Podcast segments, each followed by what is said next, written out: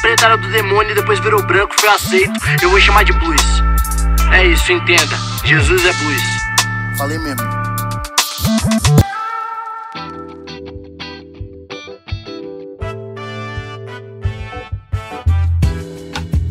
Salve, salve, vasos de guerra do Senhor Jeová, vasos de honra, vasos de barro na mão do oleiro. Como é que vocês estão?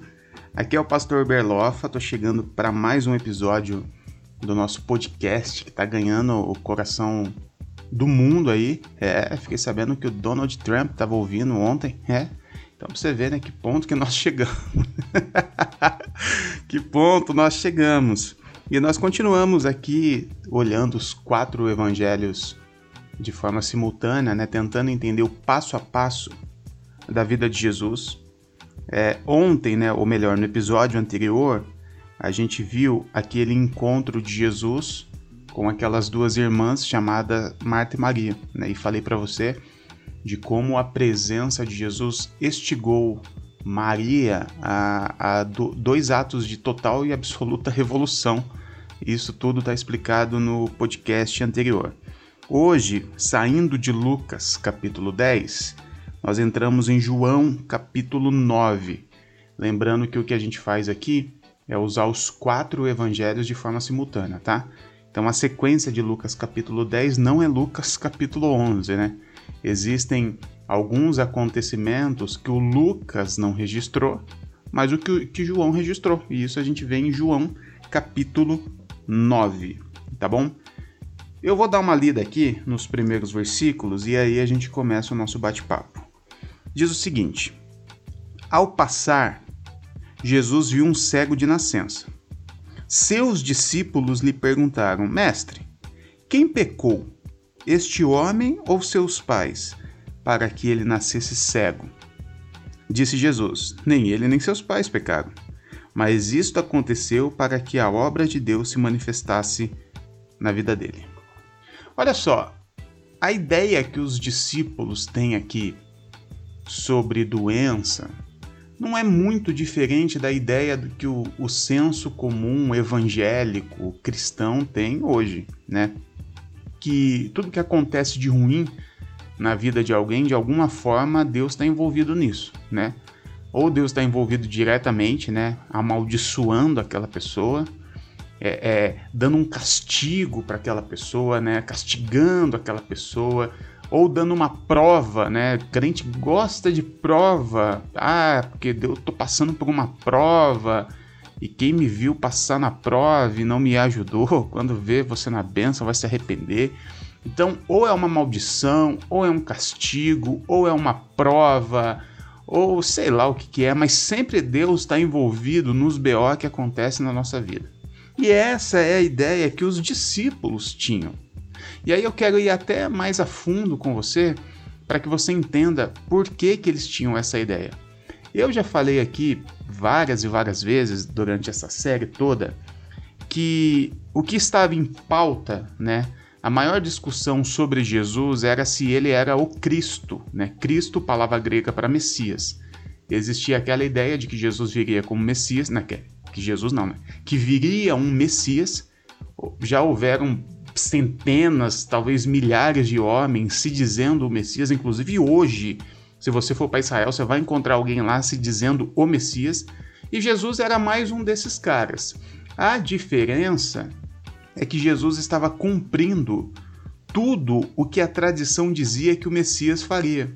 Por exemplo, existia três tipos de milagres que somente o Messias poderia realizar, que são eles: o exorcismo de um demônio mudo. E, e esse aí, na verdade, até hoje eu não entendi se o demônio que era mudo, ou se a pessoa que era muda, ou se a pessoa que ficava muda depois de endemoniada, nunca entendi muito bem. Mas fato é que eles acreditavam que para você é, expulsar um demônio, você precisava saber o nome dele, né? Você vê essa tradição até hoje na, no exorcismo católico. Se você for ver aquele, aquele filme Invocação do Mal, tem aquela ideia, né, que a mulher só consegue derrotar o demônio, o Valak, depois que descobre o nome dele. Então, assim, se a pessoa era muda, não tinha como o demônio falar o nome, então somente Deus para fazer aquele exorcismo.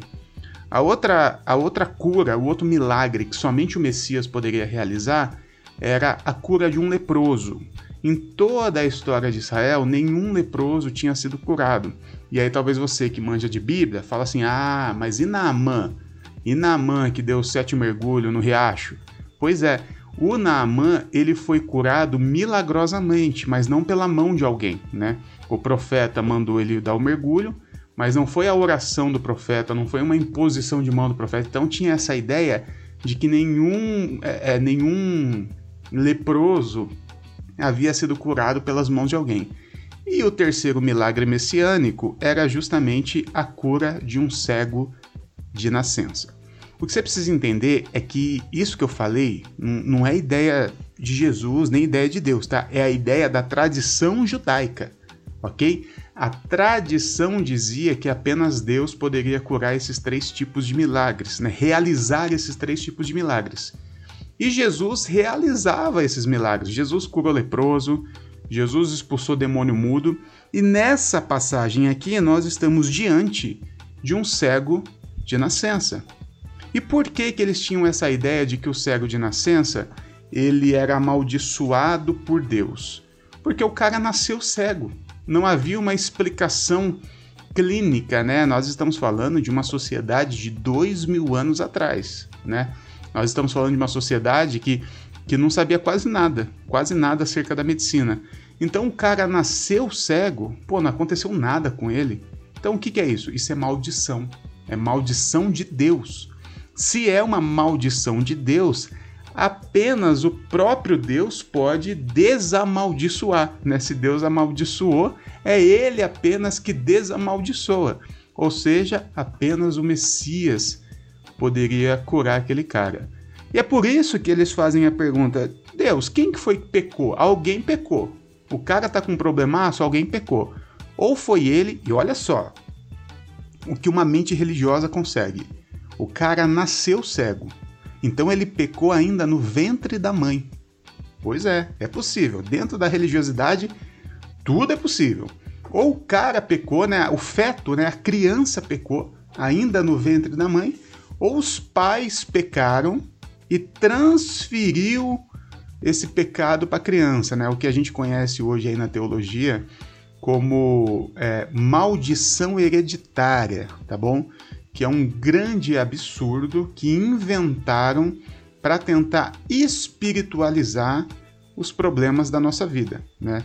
Você já deve ter visto alguém dizendo, algum pastor, algum teologão, é, o cara ele tem problema com álcool, né? um alcoólatra. Aí o teologão fica sabendo que o pai desse cara também tinha problema com álcool. E de repente o vô desse cara, né, o pai do pai, também tinha problema com álcool. E aí ele fala: isso é maldição hereditária. Isso tem que ser quebrado com oração, com jejum, subida no monte, com dízimo. O teologão, o pastorzão da, da, do, do fogo, tenta espiritualizar algo que a gente poderia chamar de cultura, né? A criança que vê o pai nessa situação tem essa tendência. Pode ser alguma coisa clínica e biológica também, né? A criança já pode ter nascida é, muito mais suscetível ao alcoolismo do que qualquer outra pessoa por causa da quantidade de álcool que os pais ingeriam, enfim. O que a gente pode chamar de uma cultura, de, um, de uma educação, a gente vai chamar de maldição hereditária. E isso a gente pode colocar em várias áreas da vida. E é isso que os caras acreditavam aqui. Os pais pecaram, o filho nasceu amaldiçoado. Afinal, Deus é um grande, com perdão da palavra, você evangélico que está me ouvindo aqui, é um grandíssimo filho da puta. Porque a criança nasce amaldiçoada por Deus por causa do pecado do pai e da mãe. Quer dizer, é um Deus bizarro, bizonho, que eu não sei como que nós servimos a esse Deus. Você acreditar nesse Deus, tudo bem, eu até entendo enganaram você, disseram que Deus é assim, que Deus amaldiçoa quem ele não gosta, que ele abençoa quem ele gosta, que Deus tem os seus queridinhos, que Deus tem os seus preferidos, que esse Deus criou uma lista de regras que ele mesmo criou da cabeça dele e ele só abençoa quem cumpre aquele livro de regras e quem não cumpre o livro de regras, ele como Deus amaldiçoa e ainda manda para o inferno. Você acreditar nesse Deus, tudo bem. Você nasceu dentro de um sistema, dentro de uma cultura eu costumo dizer que, que o cristianismo não é apenas uma religião. No Brasil, que 86% das pessoas são adeptas dessa religião, isso se tornou uma cultura. E ir contra uma cultura é quase que impossível. Então a gente acreditar nesse Deus, tudo bem. Agora, se você acredita nesse Deus, como que você consegue servi-lo?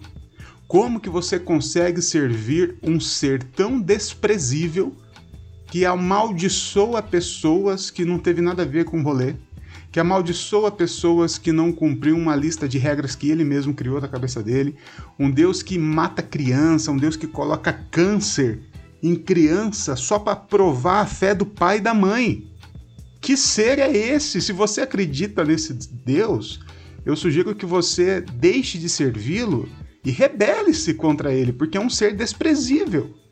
Esse não é o Deus que é apresentado na pessoa de Jesus Cristo. Aliás, Jesus Cristo fala: nem ele nem seus pais pecaram.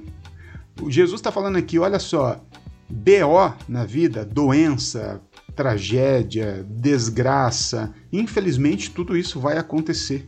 Mas não é por culpa de Deus. Isso não é culpa de Deus, tem nada a ver com pecado. Isso tem a ver com dinâmica de vida. Acontece problema porque a gente está vivo. No mundo tereis aflições. Jesus já deixou isso muito claro para a gente. Então, tem nada a ver com Deus. Só que Jesus ainda falou, mas isso pode ser uma forma da, de, de Deus se manifestar na vida dele. O que Jesus está dizendo é que a doença, o problema, a desgraça não tem nada a ver com Deus. Mas a solução daquilo, isso sim é manifestação de Deus. Quando você encontra uma pessoa que está com a vida toda desgraçada, seja lá o que aconteceu com ela, tudo isso que aconteceu não é culpa de Deus. Mas você intervir na vida dessa pessoa de forma milagrosa, porque você intervir na vida de uma pessoa, você abrir mão do, um pouco do seu conforto, do dinheirinho que está no seu bolso, né, para ajudar alguém, isso é milagre. E aí é a manifestação de Deus na vida da pessoa. A desgraça não é culpa de Deus.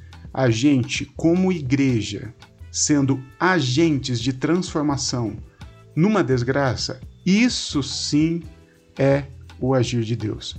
E como já diria aquela poesia desgraçada, o agir de Deus é lindo na vida de quem é fiel. No começo tem provas amargas, mas no fim tem o sabor de mel. eu estraguei todo o meu podcast com esse final. Eu vou ficando por aqui. Eu sou o Pastor Berloff. Me segue lá no Instagram, tá bom? Segue também a Igreja da Garagem, o Coletivo Nada Casar. Você já sabe, eu falo isso todo episódio. Deus abençoe todo mundo aí.